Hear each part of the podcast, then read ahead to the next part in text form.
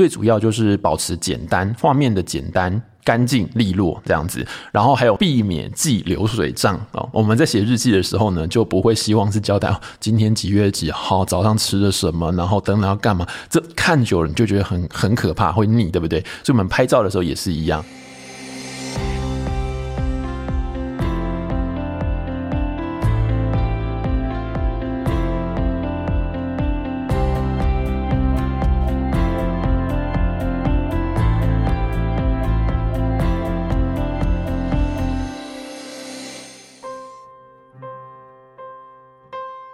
Hello，各位亲爱的听众朋友们，大家好，欢迎再次回到极简实习生，我是 Dan。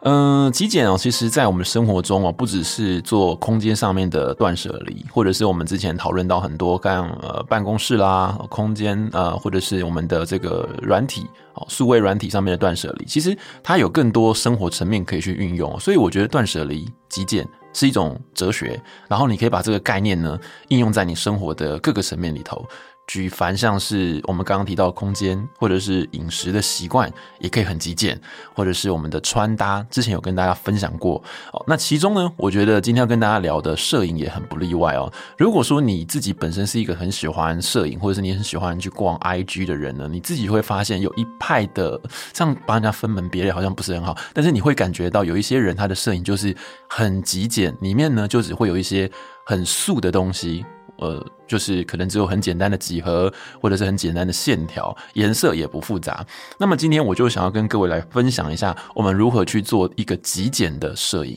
其实大家现在随着这个手机的拍照功能的提升哦，还有我们这个社群网络的这个发达。每个人呢，几乎时常呢，都会开始去呃拍自己一些生活的照片，不管是吃什么美食啦，或是跟朋友出去玩啦、旅行的东西啊、任何的经验、生活的经验，都会想要分享在，比方说脸书、IG、Twitter 上面哦。那拍照这个过程中，可能有些人是享受拍照，那有些人可能是享受被按赞，对不对？就会觉得哎，拍拍一个美美的照片，然后享受大家哎帮你点赞或是留言的这一种嗯虚虚荣感哦。不过呢，我觉得不管怎么样，至少少对我个人来说，我觉得拍照它很重要的是，它可以去记录，就是你在生活中，你在特别是你一生里面不同的阶段、不同成长阶段哈，你发生的事情的一种呃故事。我觉得那对我来说是非常重要的。但是你记得吗？小时候我们可能在学习写文章的时候呢，特别是在学呃写日记的时候，老师就跟我们说，在记录日记的时候，千万不要流水账。哦，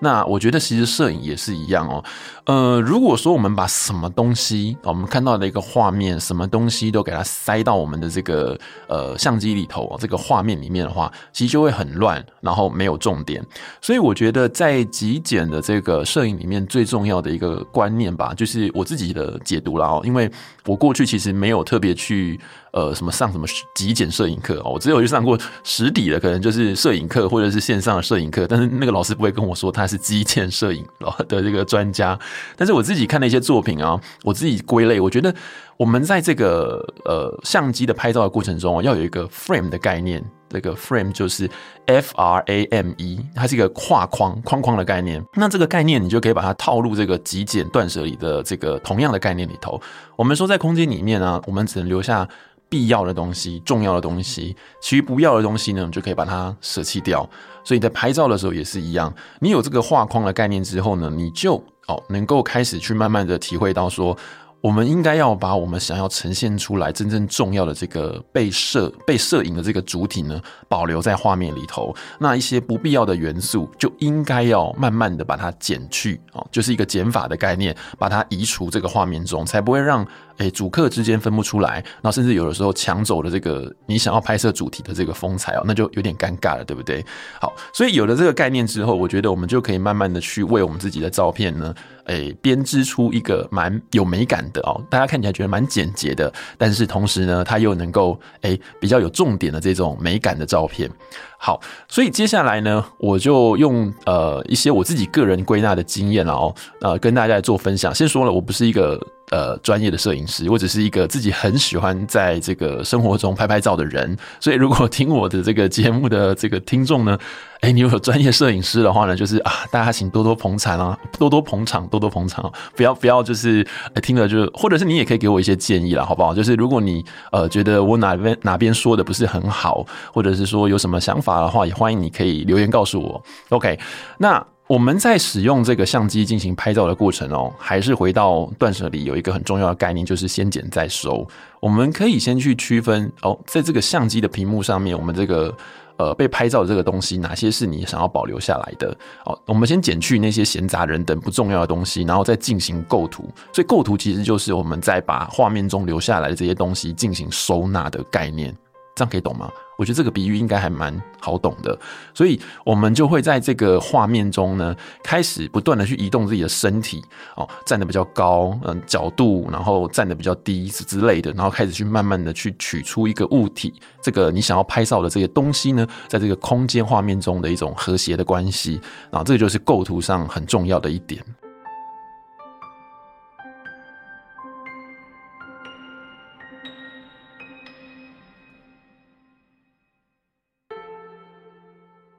好，所以接下来我跟各位分享几个我平常在拍这种有点极简风格的。呃，这种照片的这个构图的方法。那如果说您是听我 Podcast 的这个听众，可能没有看到照片，你会没有感觉的话呢，我尽量把它叙述的比较清楚一点哦。那如果你还是想看照片的话，你也可以去我的 YouTube 上面看我的影片，因为我的影片里头会放一些我过去呃拍的一些作品放在上面，那作为说明的一个辅助，你可能会比较有感觉一点点。好，第一个部分就是大面积的留白，要拍这种极简风格的照片呢，这个留白超级重要的哦。我想。你不管去看任何的这个呃书本，或者是你看任何的网络资料，其实他们都会跟你分享到留白的重要。那其实如果我在讲呃比较专业一点点的话，他们其实就会把它称为是负空间。负就是指那个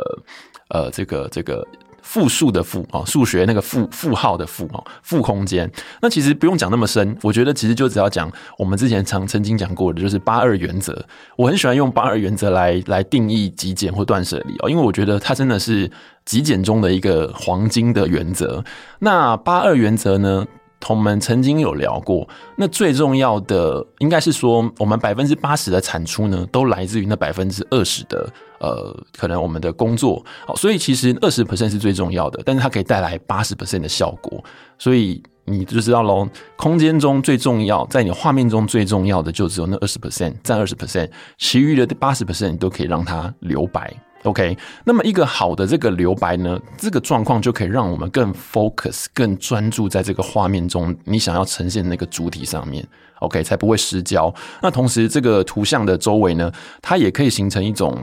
向外延伸的那种扩张感哦，所以它可以让我们看照片的人呢，他的思路呢可以比较有延伸性，他可以往外去做他自己的想象。举个很简单的例子，如果你经常看呃照片的话，你会看到有一种照片是他在拍建筑，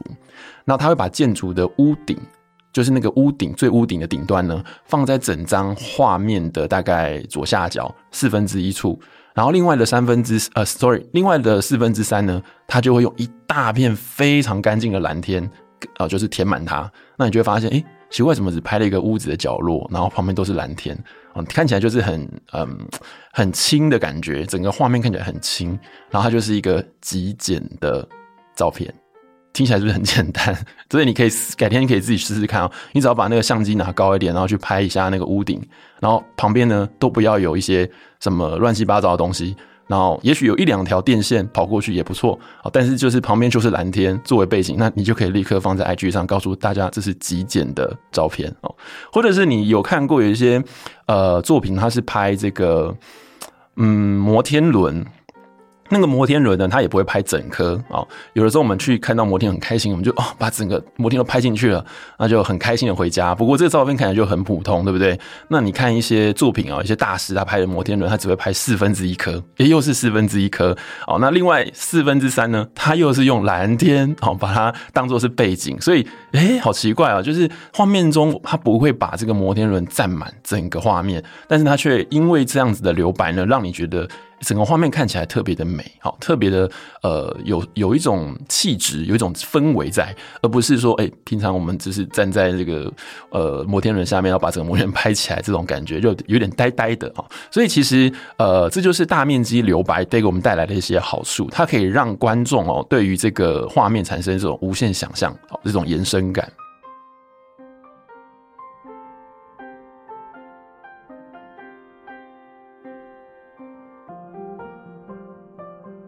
好，那么第二个部分呢，这招也很简单，就是减少被摄主体。嗯，什么意思呢？就是有的时候呢，画面只要它越干净，你只要有一个，最多不要超过三个，你觉得是你想要呈现的主题，那么其实呢，这个画面就会是一个比较极简的画面啊。这东西其实可以作弊了啊，就比方说你找一个很很白的桌子，然后你在上面就放一个笔记本，放一支笔。甚至放一副眼镜，就这三个东西就好了，不要超过。然后就要拍下来，然后你可以用手机由由上到下俯拍啊，就哦，这个画面就很极简，好像在杂志上看到一样哦。所以这种感觉就是因为我们没有让画面被太多呃不相干的东西填满。就不让我们不会在看照片的时候不知道说，诶，谁是重点，或者是有太多闲杂人等出现，我们就会相对的觉得这是一个诶比较漂亮的、比较干净的这个照片。所以我们可以将被摄物体放在比较中间的位置。然后呢，上下左右呢，一样都是用留白的方法，你就可以去拍出一张极简的照片哦。但是刚刚有提到了，就是你如果是一个东西，那 OK。那如果有两个以上的话呢，那就会比较建议这两个其他的东西哈，就是两个以上的物品，三者之间或两者之间彼此要有点关系哦。那如果没有关系的话，有的时候也会蛮蛮突兀的。除非你这个主题就是想要去呈现一种很跳痛的、很反差的，那那或许另当别论。OK，好，那么第三个重点就是颜色的运用。那颜色运用很重要哦，为什么呢？因为我之前很喜欢去街头拍照片。那你知道吗？街头有的时候不是这么容易遇到那种很干净的地方，除非你特别去找，不然你在马路上是车水马龙，怎么可能背景都是乱七八糟的？不可能找到这种特别干净的。但是你在马路上能不能拍到极简的照片呢？其实可以。如果你去看一些国外的那个摄影师，他们的那个呃，就是像这他们的摄影集的话，你就可以发现说，其实他们的极简哦，有的时候跟我们脑袋想象的不太一样诶，他们的画面其实还是充满颜色，或者是他们的画面有的时候还是蛮多东西的，不见得是。呃，像我刚刚前面提到那种大面积留白的方式啊，去拍出极简的风格。那他们怎么去做呢？其实他们都是用颜色的方法，哦，让你感觉到在这个画面中呢，不是那么的杂乱的。那在颜色方面的运用哦，其实比较专业一点点的话，这个说法就是你可以用相近色。哦，如果你有看过那个一个呃色彩轮的话呢，你就会发现那个色彩轮呢，大概六十度的夹角左右，这个左右的颜色呢，它都是相近色。举个例，比方说，呃，以绿色来讲，可能就会有那种苹果的绿色，可能会有比较呃深一点点的绿色，然后浅一点的绿色，那这个部分都算是比较相近色。哦，那另外一个是互补色，互补色就是在那个色彩轮里面的一百八十度。好，嗯，举个例来说，常常说什么红配绿，对不对？其实这个就是一个互补色，或者是比较有名的互补色，就是橘色配蓝色，这个也是非常漂亮的颜色哦。那最后一个就是无色系，也蛮常被运用的，就是黑白灰。好，那当然我我必须要很建议那个，如果你不是一个很专业的摄影师呢，或者是你不是一个很有经验的摄影师，千万不能偷偷用这一招，因为我以前不太会摄影的时候，就什么东西就觉得要给它很有格调呢。就直接给他拍黑白的就对了，就会觉得自己很专业。那我发现这根本就是不对的哦。就是如果他真的需要用黑白的方式去呈现，他在用黑白的，否则你硬是要把彩色的东西故意拍成黑白去呈现一种你觉得自己很厉害、很高大、很高大上的氛围，其实就不对哦。所以呃，在颜色运用上面呢，这三种颜色，呃，我们刚刚分享的相近色、互补色，呃，或者黑白灰，其实我们都可以去尝试着运用它。然后呢，我们也需要去控制这个画面中颜色的种类啊，或者是数量，应该这么说，说数量就是你可以呃按照比例去分配。比方说，你需要强调的那个颜色就占六十趴，六十个 percent，然后可能有次要颜色占三十 percent，那最不重要的啊删也删不掉，好吧，就让它出现，但就让它出一点点就好了，大概十个 percent 这种感觉哦。那其余的话，像是我在街头拍摄，我最喜欢是用。呃互补色的方式去把这个对比做得很明确，然后呢，你就可以从那个很乱的背景里面去把你要拍摄那个主体拉出来，好，这样子就会凸显出那个重点哦，才不会就是在复杂的环境里面呢，呃，你是找不到重点的。那另外，我们刚刚有谈到那个无色系，就是黑白灰，它的运用方式哦，其实也蛮简单的，就是如果你要拍光影的话。如果你要拍建筑物哦，透过阳光在大片玻璃下面洒进来的这个这个光光线的话呢，其实黑跟白这个就是一个很棒的呃处理这种呃类型照片的一个方法。那处理它的时候呢，也可以运用在比方说环境中非常杂哦，你在。呃，很杂乱的空间中，但是你又想要把这个被摄物被摄物体给拍得很清楚的话，也可以使用这个黑白的方式去避开掉那个颜色很复杂的的状态哦。所以这个是一些小小的技巧，你可以用光线，然后用阴影来去表达你要拍摄的这个主体哦。所以我这边想要强调的就是说，你在拍照的时候，你要去先思考一个画面它的重点是什么，它的焦点是什么，然后你要试着把主角。还有配角给区分开来哦，让这个画面的故事哦才会更聚焦。好，那么第四个点呢，很简单，就叫做局部的取景。呃，诚如我们刚刚讨论到了，很多人拍照的时候很喜欢把所有东西都拍进去哦。那也没有不好啦。我说真的，如果你只是想要开开心心的记录自己的一趟旅行啊，记录什么活动也没关系啊。但是如果你想要让这个画面呢更不一样，那我觉得其实你们大家可以用这个局部取景的方式去拍照，那或许会有一些不错的效果。那我这边分享两个我自己呃做局部取取景的这些运用哦，就是如果说。如果我们想要拍呃局部取景的话呢，经常可能只是拍身体的某一个部分，比方说只拍手或者只拍脚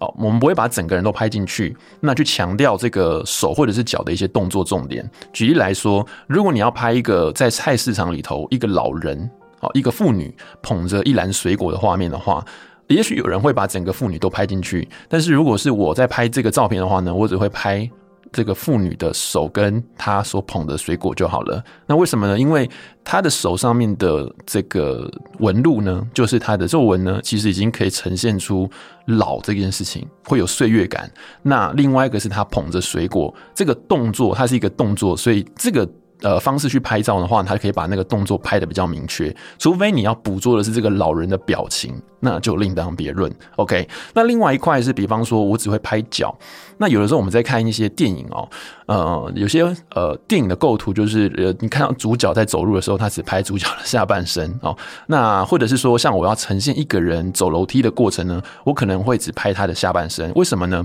因为如果我们当把一个人全身都拍进去的时候呢，你比较没有办法。更聚焦在他走的这个动作，或是跑的那个动作上面，你会眼睛会自然看到他的手啊，看到他身体啊，看到他的脸啊，就把整个人都看进去了。那那个力道就会不够强。如果你想要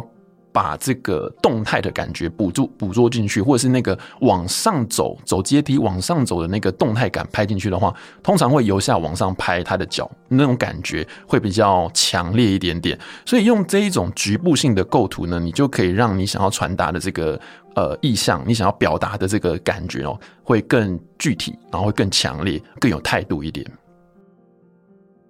好，那么最后一点，第五点就是我们会在极简的一些摄影作品里面看到它是有线条或者是几何，所以这个方法也是一个非常简单，可以在生活中去运用的。好，那呃线条很简单，就是有水平线、垂直线，你可以呃运用一些重复的几何图形啊，比方说三角形啦、圆形啊、方形啦，去拍一些东西。那最常见的像呃，我有一些摄影的朋友呢，他们很喜欢拍建筑物，他们就会拍大面积的大楼的这个外侧，那你就会发现它的窗户呢，就会是一种。无限重复哈，不断重复的这种几何图形哦，那拍起来会有一种很美的感觉哦。这个也是一种呃构图的方式啦。那或者是说，像我们在呃路面上或者是在任何地方，你可以用你的呃视觉想象，有些东西它可能是对称的，有些东西它可能是呃对角的。你可以用对角线的方式，你可以用对称的方式去拍水平或者是垂直的画面。用这种构图的话呢，也可以增加这个所谓的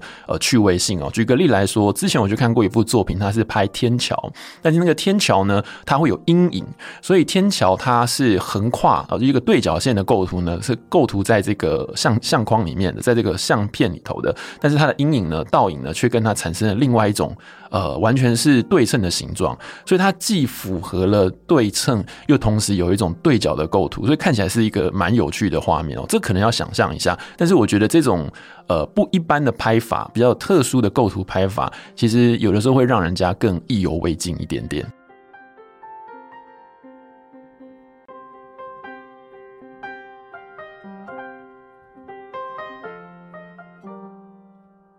以上就是我想跟各位分享啊，就是将这个极简主义呢实践在一些拍照的这个原则上面哦。其实最主要就是保持简单，画面的简单、干净利落这样子。然后还有像我们刚刚讲的，就是。避免记流水账哦。我们在写日记的时候呢，就不会希望是交代今天几月几号早上吃了什么，然后等等要干嘛。这看久了你就觉得很很可怕，会腻，对不对？所以我们拍照的时候也是一样，呃，不要把这些我们所看到的景物全部都要，全部都包进去哦。那看起来也是没有重点哦。但是所谓的这个简单，也不是代表说，哎。我们的作品要很很空啊，很空洞，很无聊，很无趣哦，不是，其实相反的，就像我刚刚说到的，我们可以更用心在选定我们要拍摄的这个主体，然后你开始去思考这个主体跟空间的关系，然后你可以制造一些反差。啊不管是颜色上面的反差，角度上面的反差，甚至你可以制造一些幽默哦。有的时候路上有些很奇怪的涂鸦，其实蛮有幽默感的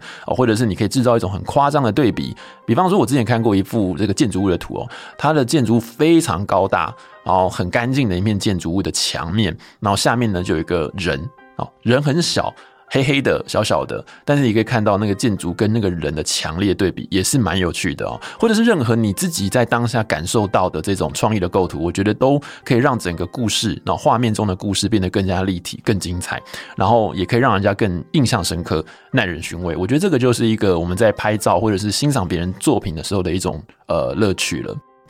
以上就是我跟各位分享的节目啦，希望对大家的拍照或者是上传 IG 有一些帮助哦。如果你喜欢我今天为您准备的节目内容，不要忘喽帮我按一个赞，也欢迎您订阅支持我的频道。我是 Dan，下期节目见喽，拜拜。